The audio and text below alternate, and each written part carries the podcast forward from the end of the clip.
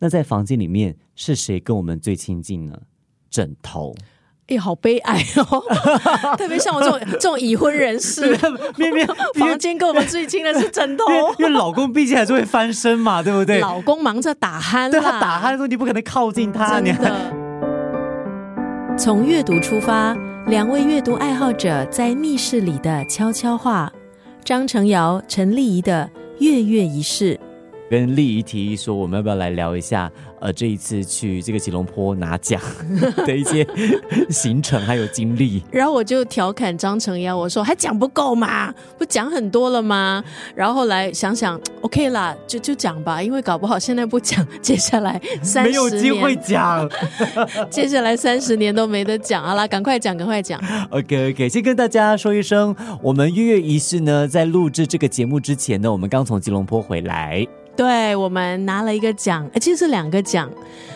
这次要特别的感谢呢，就是 Radio Info Asia 还有 Radio Days Asia 的邀请，而且呢，评审给给予我们的肯定。我们获得的两个奖项呢，就是最佳社会与文化节目奖，还有年度播客奖。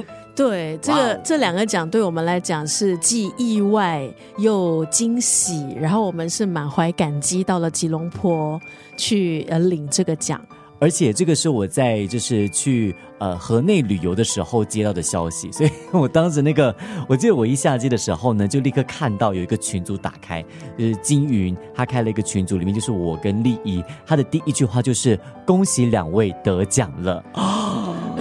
然后我的第一个反应就是 Oh my God，Oh my God！哎，可是这是陈瑶在这一行也不算之前，要超过十年了哈。没有啦，没有吗？八年了，我我才拿第一个这个就是长期服务奖哎。可可能因为我认识陈瑶很久了，好，所以可是这是陈瑶就是广播事业算是得的第一个跟节目相关的奖吗？对，这个是第一个获得奖项的肯定。哇，在此之前都没有任何的肯定，有了就。听众的给予的一些肯定，那个也很重要啊。其实这三年做播客，到底是收获大于挫折呢，还是是挫折比较大？那在我旁边的呃这位小哥。我当时毫不犹豫的就说：“其实挫折还是多一些的。”对对对，他就非常的坦然了。对于这个挫折感，那其实我也明白。可是我觉得我们两个人一起真的是一个最棒的策略。其实我现在回想起来，我真的很感激当时呢，我们做这个决定是两个人一起做播客。因为可能跟大家讲一下那个背景，是我们是在疫情期间的时候呢，呃，就是刚好电台他们也希望能够推出很多播客节目，所以当时呢，很多我们电台的同事都做了呃。个人的播客，但是可能因为疫情结束之后啊，坦白说，电台的工作蛮繁重的，因此很多播客节目可能做了所谓的一季。就大概停了，对，大概八集啦，然后就停了。唯独我们月月医师屹立不倒，就苦撑，呃，就因为我们有两个人，所以我觉得我们就会相互的，你说勉励也好，鞭策也好，然后就是就这样子过了三年。对，因为有时候真的是你想到要录音会有点累，尤其是可能你一整天有很多行程的时候，但是你想，哎呀，我都已经跟比方说丽仪约好要录音了，我也不好跟他讲说。可不可以取消或是延期？那就好吧，就硬着头皮啊做节目。然后就这样，哎，做做做，就做了三年了。我觉得比较难的还是准备，就是当你在阅读的时候，因为阅读你是需要时间。那对我来讲，我对阅读的环境又特别的讲究，吵一点也不可以，暗一点也不可以。偏偏你又是两个孩子的妈，对，就很吵啊！我在的环境，我不像陈瑶单身贵族啊，还有自己这么漂亮的一套房子。我也有很吵的猫，所以我觉得准备的过程还是比较费时，然后就要花一些。时间去消化。那今天其实这本书呢，也是我们 KL 之行哦，陈瑶带回来的其中一本。那我们这次带回了好几本书，我们慢慢的呢会在播客哦，会在我们的三周年的庆祝会上面呢跟大家分享。哎，先预告一下，我们九月二十三号有一场这个庆祝会，但是报名已经额满了啦。对，因为那个场地其实啊并不是非常的大，所以那个报名的人数。就是名额是很有限的。嗯，我们很感激呃很多很忠实的、呃听众哦，就第一时间报名了。而且真的是秒杀哦。对，而且有一些哦，他跟我讲他是不喝咖啡，他是真的冲着我们来的嘞。对，很感动哎呦，哎然后那些不喝咖啡的朋友，so sorry，那里没有茶，可是那里有奶昔，是啦，对，但是我相信你们去那边应该也不是主要是喝咖啡的，对吧？就来看程瑶的，对吧？哎呦，不要这样讲，来看丽仪的，来来听故事的。对我们有很好的分享。这一次我觉得一个亮点就是我们的帅哥 cafe 老板，他有那个 coffee pairing，所以我们会各带一本书，然后他会根据书的内容呢来给我们推荐店里最适合搭配那本书的咖啡，是不是很棒的点子？对，很有意思，对不对？就是我们分享书，然后根据那个内容，然后就那种就先咀嚼文字，然后再品尝咖啡。对，这个我们要感谢一位同事的 idea，这位同事也就是我们局内的，温国贤。哎，我觉得他是点子王来的嘞。真的，他随便讲一下说，哎、你们有没有听过那个就是西方的 wine pairing？要不要做什么 coffee pairing 之类的？嗯，哇哦，虽然哦，他快要到那个央视，你的脾气没有很好，但是讲到，但是讲到点子呢，还真的不得不服他嘞。对，这边我们给国贤掌声。掌声。呃对，谢谢他，谢谢谢谢。好，我的好战友啊，每天呢，我跟他讲话的时长还超过跟我老公讲话的时长。好了，我们今天要亮一下这本书，好不好？好，今天呢，我们要跟大家分享这本书呢是张维忠的《东京男子不污》。嗯，可能你听过张维忠，可能你没有。我们先来一个简单的背景介绍了。张维忠呢，台北人，不过现在呢是住东京，在日本呢应该也住了十五年哦。嗯，他是旅居东京的一位台湾作家。他在大学时期的时候呢，就有开始发表创作。他其实是张曼娟的学生，所以他是呃，算是张曼娟那个那个流派的一位作家。对，就是他的文字，因为你知道，我是很喜欢张曼娟老师的文字的，所以。所谓爱屋及乌，我就在呃张伟忠老师很年轻的时候呢，我其实就有注意到他的文字还有他的创作。其实那个风格就跟张曼娟老师一样，就非常的抒情，然后总是能够在很平实的文字里面埋下一些很深刻的小小的一些感动。嗯，那这本书呢，我觉得看书名也很吸引人哦。东京男子布屋，那这个布屋呢，其实是日语中的汉字啦，它的意思呢就是房间。嗯，然后这本书呢是呃，可能我先说一下，张维忠老师他在十五年前移居到日本之后，他就出了很多跟日本有关的书籍，好像跟日本有关的旅游书，他也出过跟日本呃文化相关的一些书。但很有意思的是，他不是介绍绍景点跟介绍文化，他是能够把景点跟文化还有他的个人经历，用一种散文很有情感的方式呈现。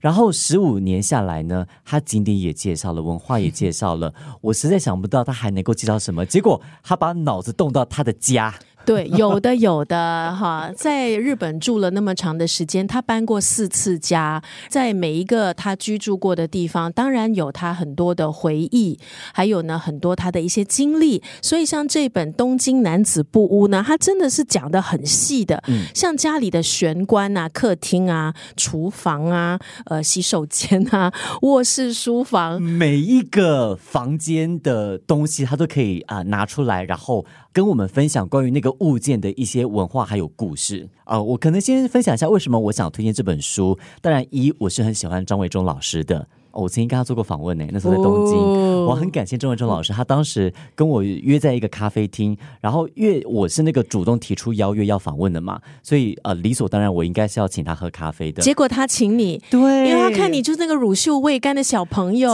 哪里有钱呢、所以我当时也真的是自费去去东京啦，就为了要见老师一面哦。呃也也不是啦，其中的对。其中的一个行程就是要跟老师见面。其中一个亮点，因为那时候我就尝试通过那个电邮吧，还是社交媒体，就问张伟忠老师说：“呃，我是来自新加坡电台的一位主持人，不知道可不可以跟你做一个访问？”然后他就说：“好啊。”他就很爽快的答应，很大方。我们就约在东京，我忘了是哪一个车站外头的一间咖啡店。然后他蛮准时，到了之后呢，我们就喝咖啡做访问。然后他也很贴心的问说：“这边会不会太吵杂？”他真的是一个很细心的老师，我好喜欢他。有合照吗？有，赶快，OK，我分享在我的视频还有社交媒体，好好好对，。跟张维忠老师的合照，而且这这一集我们一定要 tag 他，对对对对，维忠老，呃，而且我我要说一下，其实因为在维忠老师他请我喝了咖啡之后，我就想说我一定要呃找一天报答他。然后我之前听到他开了一个播客节目，他就分享他很喜欢新加坡的雅坤的那个咖椰酱，赶快老师，你还你还不来新加坡吗？我当时就买了几个，我想要邮寄到日本给他，我还跟他要了地址。殊不知，我当时去了邮局之后，他们说：“哦，这个液体东西不可以邮寄到日本。没关系，这个哈、寄不成，可能就是埋下一个伏笔。你们要在新加坡见面，你要亲自为老师准备一份咖鸭面”对包。，老师，你来新加坡，我一定招待你。但这个机票我暂时可能 我需要找赞助啦。等我们等我们跃跃一试呢，希望这次得奖之后，就如我们之前访问的贾森哦，Jason，他说：“哎呀，赶快找一个金主啦对，！”如果找到一个金主爸爸，然后如果有推荐作家来的话呢，我一定会想到韦忠老师跟贾森，不可以不讲到贾森。对对对。今天呢，我们来聊一聊这一本书哈，《东京男子布屋》。其实生活我们每一天都在过，但是能够从生活当中有这样的观察，有这样的一种淬炼，我觉得真的很令人佩服。他在这本书里面讲到的很多东西，其实很触动我的。我大概简单的归类为三个点。首先，他会分享一些他在日本常用的一些用品，他喜欢用的哪一些老店出产的线香。啊，那种就是啊，像相近那个线香，还有他喜欢买的咖啡粉，还有 MUJI 的什么电器很好用，所以你读了之后，你就会好想要去日本买他所买过那个呃什么什么电锅啦、火锅啊什么的，就非常的会推销。然后第 二个原因是，他会分享一些我们比较不熟悉的日本家居文化。举一个例子，他就说日本的家基本上都有所谓的玄关，嗯，但是你注意一下，台湾的家，甚至在新加坡的家，其实是很少有所谓的玄关设计的。那个玄关就是你进去之后呢，它的那个呃，它的地板会呃浮起来，它会撑起来。对，然后这个跟日本的文化有关，他就提到说，如果你有读日文的话呢，你会知道说，比方说今天我要邀请丽姨来我家，对不对？呃，在日文的用法，我会说，哎，丽姨，你今天有没有空上我家来坐坐？因为你要上，有点像一个台阶这样子，是吗？对，上我家坐坐、啊，所以这个是文字是从这个玄关设计呃衍衍生而来。那我最喜欢这本书的，当然还是回到呃维中老师的文字，他总是能够把物品跟他的人生经历跟人生故事做一个很温柔的结合。可能我分享其中的一篇好了，他就说他在日本的家里面有一个房间，它有装一个所谓移动式的冷气机。这个新加坡好像比较少，对不对？然后每次打开的时候，它都会有那个引擎呃，就是启动的声音，就轰隆隆隆隆的声音。然后他就说，每一次他要开这个冷气机的时候，他就会回想到小时候他的童年，因为他的爸爸是从事跟外交相关的工作。张伟忠小时候呢，爸爸常会去中东啊，还有欧美的国家。当时呢，他就爸爸就从呃中东就运回来了一台。所谓站立式的冷气机，小的时候呢，他说在回忆里，每一次要开这个冷气的时候呢，都会有一个仪式，就那个姐姐或是呃妈妈还是爸爸就会说，OK，那个飞机要起飞喽。哦，对，因为那个你一按了之后，它会有轰隆隆隆，就那个引擎开启的声音就很像那个飞机起飞的声音。然后当时他们就会说，这个飞机要起飞喽，然后大家就很期待、很兴奋，这个冷气机开始运作。这样的一个画面呢，就一直在他的回忆里面、脑海里。所以，当好几年后他到了日本买了这个冷气机，然后每一次打开的时候，他都回想起那段回忆。在那一篇文章的结尾，他讲的非常的美丽。他说有一回，他的妈妈跟姐姐还有他姐姐的女女儿就到日本啊，跟他呃到日本做客，他们三个就睡在那个卧房里面，然后睡前呢，他们就开了那个冷气机。他又说，在那个刹那，那个冷气机把他载回了小时候。看到网上的一些介绍，他也摘取了这个书里面的一些段落哦，所以一些细微的东西，还有他的一些体会是很有意思的。像他呢，就在这个序里面，他有写嘛，他说拥有了这些东西，但是上天有一天也会慢慢的回收。啊，对对对，嗯，有一种小小的哀愁啊。可是它也是现实，就提醒我们，我们是真的拥有了吗？好，因为真的慢慢的一样一样的，上天都会回收。包括我们这个人，是 还有呢，另外一段他就是写很多的细微处，比方说像刚刚程瑶举的一个例子，就是家里的一台站立式的移动式的冷气机。那另外一个章节呢，他也提到吃的东西，像是烤地瓜吧。大家可能都吃过。那像我呢，我印象很深刻的就是以前小时候在北京吃的地摊的那个烤地瓜，因为那个时候真的很冷，剥开那个皮，你就看到那个蒸汽哇往上冒了，就闻到那个地瓜的香气，在可能零下几度的一个环境，你一口咬下去，那个绵绵密密、温温暖暖、温温热热的感觉，对，如此简单，如此温暖，如此美好。那像维忠老师他也讲到这个烤。地瓜，他说用那个微波炉去烤地瓜，让他吃到人生的滋味。因为烤了之后，那个地瓜外外部变得很丑嘛，就好像很多伤伤痕。可是它里面其实是多美好，然后就拿这个地瓜来比喻我们的人生。那也是我很喜欢的一篇。他就从这个地瓜分享，他就说他有想过用家里的烤箱跟微波炉来做地瓜，但他发现奇怪，怎么烤好像都不对。过后他有尝试，好像。把那个地瓜就戳些小洞，然后拿去烤了之后呢，发现哎，那个味道出来了。原来人生需要一点点的所谓的坑坑洞洞、坑坑巴巴，嗯，它才会烤出那种很绵密、很温暖的滋味。对，他就写说，经历折磨才对比出安稳的幸福这样的文字，真的很美。就是就是你刚刚讲到简单又美好，我觉得这这个是我阅读韦忠老师这本。呃，散文集的一个感觉，它的文字很简单，它讲的真的就是我们日常生活当中很简单的东西，但其实这些东西背后呢，都有一些很美好，或者也有一点点多少哀愁的呃回忆、故事跟感情在里面。这两天其实呢，刚刚好，我这两天在整理我的那个办公桌，心里面也也挺有那个感触，是因为我整理办公桌的时候呢，我就发现我塞了好多，就过去几年。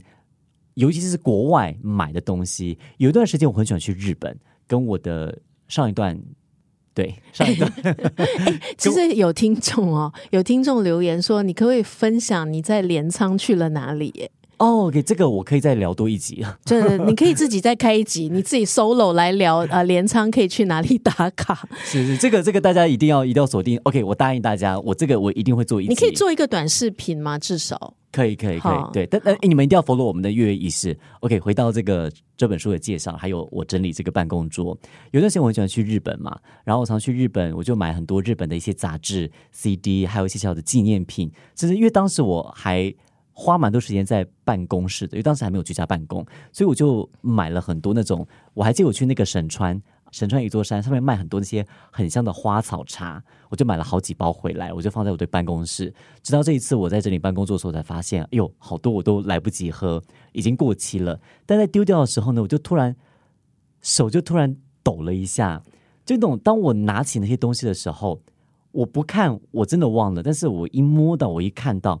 好多回忆都涌上来了，你知道吗？可是你却要把它扔掉了。我不可能收收着过期的花草茶，这也代表着一些过去的东西啦。好，就是当下的美好，我们都接收了。隔了一段很长的时间，它淡掉了。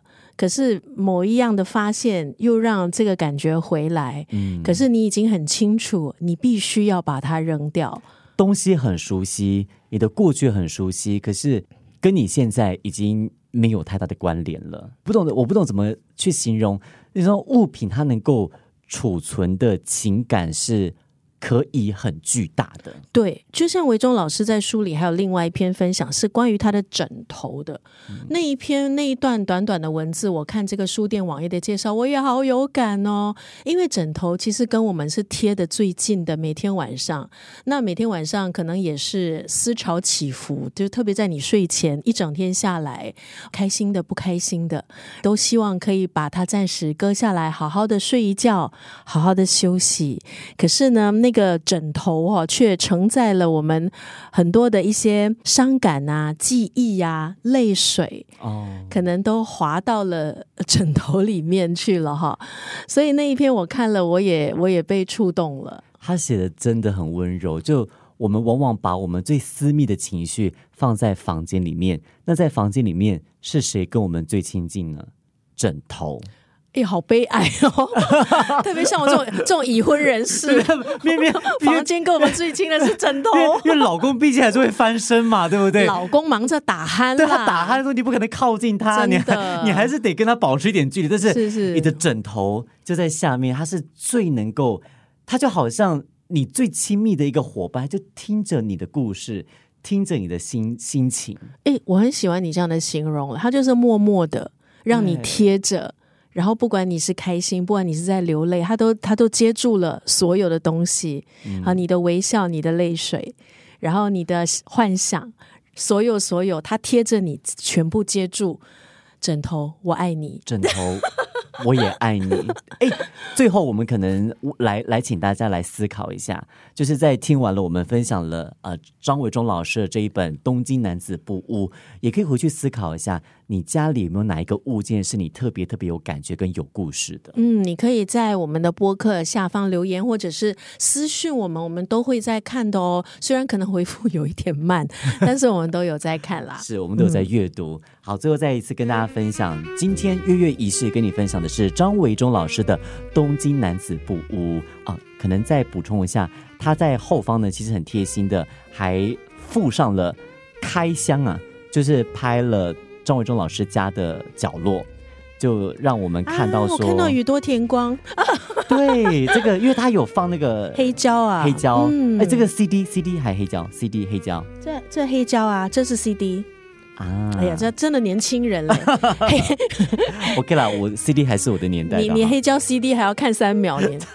从阅读出发，两位阅读爱好者在密室里的悄悄话。张成尧、陈丽仪的月月仪式。